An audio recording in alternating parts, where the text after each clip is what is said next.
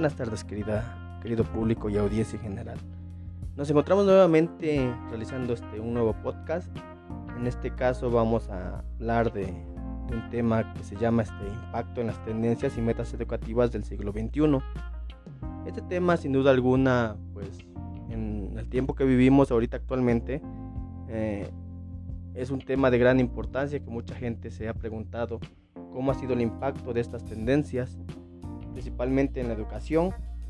Y aquí pues vamos a surgir desde un contexto global que el encargado de, esta, de promover este, estas tendencias es directamente la Organización de las Naciones Unidas, la ONU.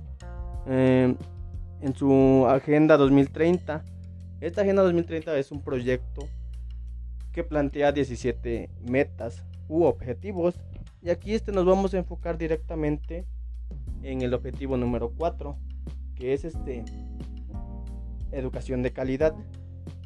En este sentido pues hablar de educación de calidad la misma organización es la que busca ese desarrollo en las en sus diferentes naciones eh, encomendando esa tarea a la UNESCO para que él a su vez dialogue, dialogue con, los, con los gobiernos de cada país para que garanticen esta pues que se cumpla esta, esta, esta educación de calidad mediante las tendencias educativas. Al hablar de tendencias eh, educativas, pues nos vamos a referir directamente aquí en un factor que es muy importante, eh, que son el uso de las tecnologías, de la comunicación y la información, como comúnmente se conoce las famosas TIC. En este sentido, el uso de las TIC pues ha llegado a revolucionar en todos los ámbitos, desde empresas, laboral, en el ámbito aquí principalmente el, educativo. Nos vamos a enfocar en el ámbito educativo donde las TIC han llegado a hacer un, a crear un desempeño para poder desarrollar este pues sí una educación de calidad.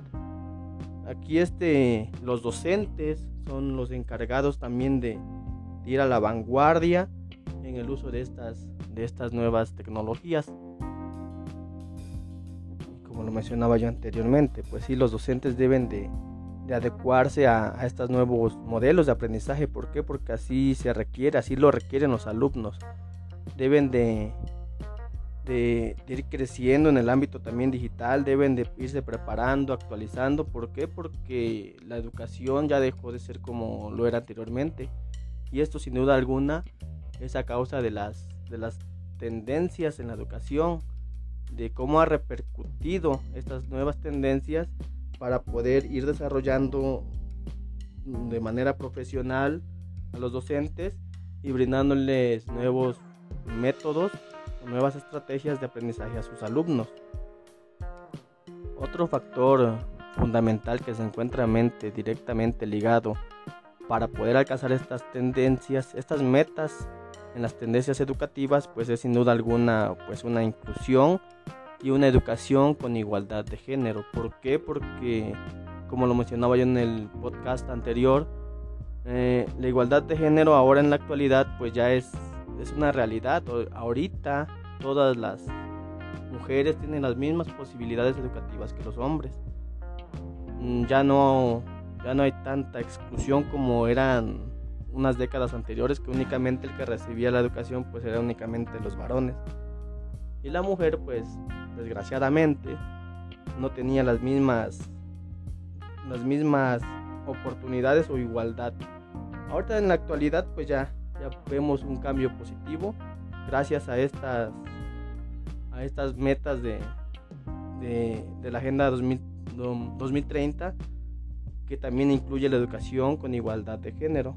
Y a su vez, pues los mismos países se han encargado de, llevar, esta, de llevar esta tarea y hacerla una realidad.